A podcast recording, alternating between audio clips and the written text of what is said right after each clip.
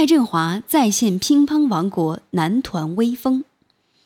一九八九年，中国乒乓球运动陷入了最低谷，特别是男子乒乓球选手们，他们无论在单打还是团体当中，都远离了冠军的宝座，必须启用一名新的总教练。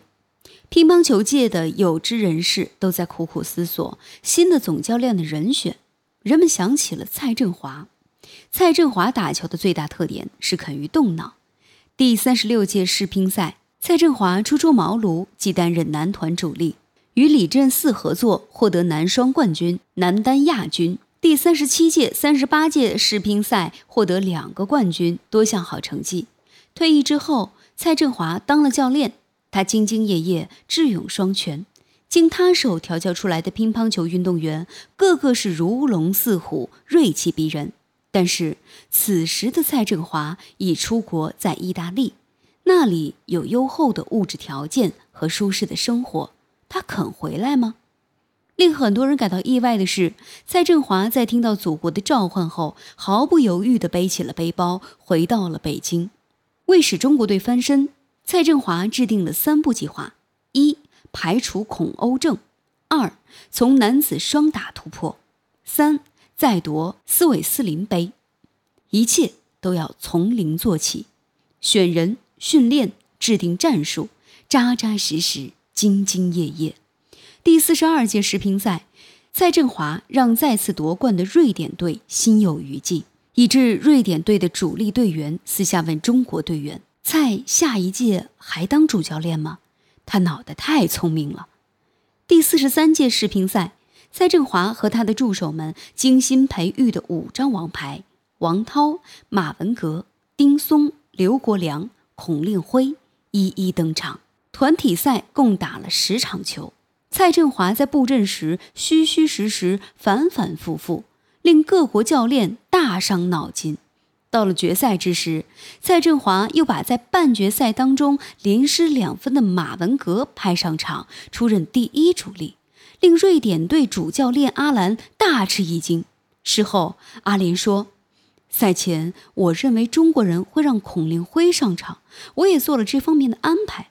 可是，在抽签揭晓后，我一拿到中国队上场名单时，我马上意识到又中了中国人的圈套了。”六年，蔡振华统帅他的弟子们卧薪尝胆、发愤图强，以无与伦比的意志和智慧，再加上完美的技术，终于横扫千军，如愿以偿的再夺斯韦斯林杯，再现了乒乓王国男团威风。再补充一点，孔令辉、王涛和吕林勇摘男单、男双桂冠。和女队共同努力下，中国乒乓球队囊括了第四十三届世乒赛的七项冠军。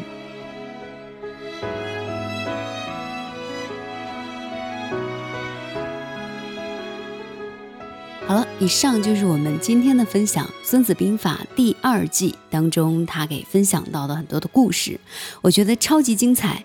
感慨于，果然将领真的非常的重要，智、信、仁。勇严缺一不可。如果死读书，只会纸上谈兵的话，只会在实战当中被打败。如果脑子非常的死，不会根据各种各样的情况分析来做出最正确的选择，如果非常容易就轻率的去做一些行动的话，这些都没有办法做一个很好的领导，没有办法让下属信服，更别说在战争当中让对手都觉得非常厉害了。对照到我们的现实生活当中，大家一定在通过这一章的内容分享里，感受到了一个公司它中层领导对大家来说有多么的重要。这也就是在评论当中他说到的一个懂得用兵的将帅，是民众命运的掌握者，也是国家安危存亡的主宰。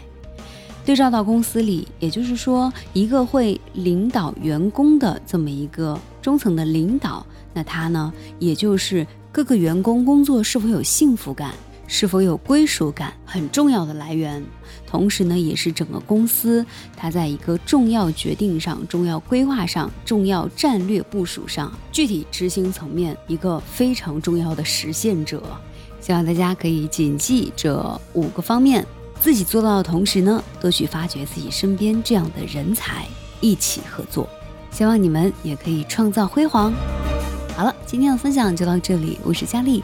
理想很重要，愿你在前进的道路上一帆风顺，一生无忧。我们下期见。